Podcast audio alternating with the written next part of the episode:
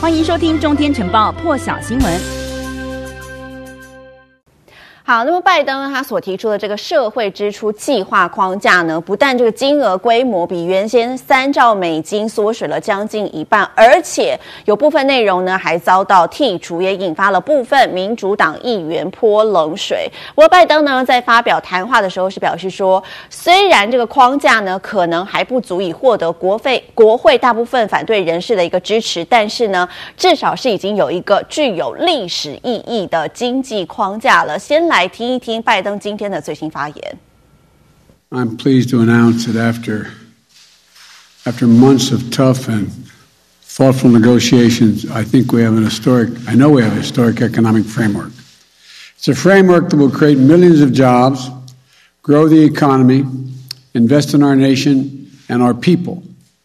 turn the climate crisis into an opportunity and put us on a path not only to compete, but to win the economic competition for the 21st century against China and every other major country in the world. 那白宫事后也表示说，这一项计划框架呢，透过提高美国企业的最低税率，还有企业股票回购，对年收入超过一千万美金的富人来加税，还有加强执法逃税等等的方式，预计在未来的十年呢，可以获得两兆美金的收入，也等于完全支付框架的支出，还可以减少赤这这个财政的赤字哦。但是呢，这个计划框架仍然是有赖民主党内部温和派还。还有进步派的一个支持，特别是最初起草这个框架的参议员桑德斯啦，还有要求将这个规模限制在一点五兆美元的参议员曼青，还有反对向富人跟企业加税筹集资金的参议员席纳马。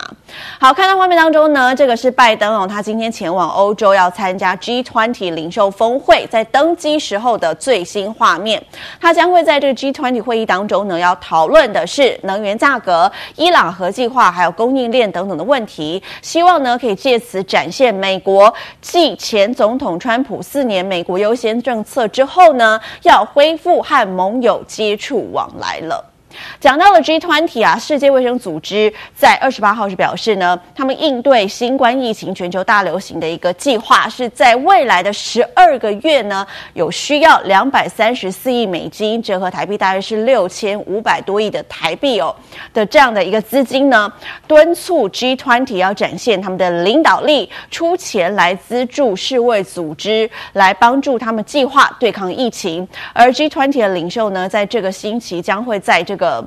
呃轮值的主席国，也就是意大利的首都罗马呢，举行峰会。世卫的秘书长谭德赛就直言呢，他们不能在疫情当中抛弃贫穷国家。谭德赛也表示，世卫需要这一笔资金，确保取得疫苗啦，还有筛检，还有治疗的方式，防止另外五百万人死于疫情。一起来听。Today we're releasing the new plan and budget for the ACT Accelerator. with an ask of 23.4 billion US dollars to meet our global targets and deliver the tools that are needed to countries over the next 12 months. And I have three requests for the G20 leaders. First, fully fund the ACT Accelerator. Second, support the creation of an overarching framework for global health security through a legally binding treaty on pandemic preparedness and response. And third, support the creation of a health threats financing board supported by a financial intermediary fund hosted by the World Bank.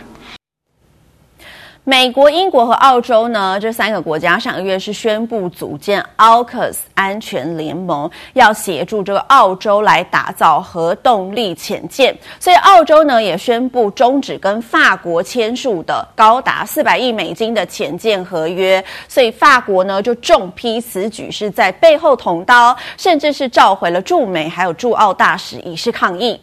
法国总统府呢是表示说，这个马克宏总统昨天在电话当中告诉了澳洲总理莫里森，潜舰合约的纠纷呢是已经伤害到两国之间的互信了，还有赖于澳方采取具体行动来修复双边的关系。那么这也是两个人呢在潜舰争议掀起了外交风暴风暴之后的首度对谈。法国总统府发表声明表示，哦，总统马克宏重申，澳洲方面呢取消购买法国制制造的这个传统。动力潜舰呢，转而采购美国制造的核动力潜舰的这样一项决定，是破坏了两国之间的互信关系。而且呢，法国方面现在是坚持要索取金钱的赔偿了。更多精彩国际大事，请上中天 YT 收看完整版，也别忘了订阅、按赞、加分享哦。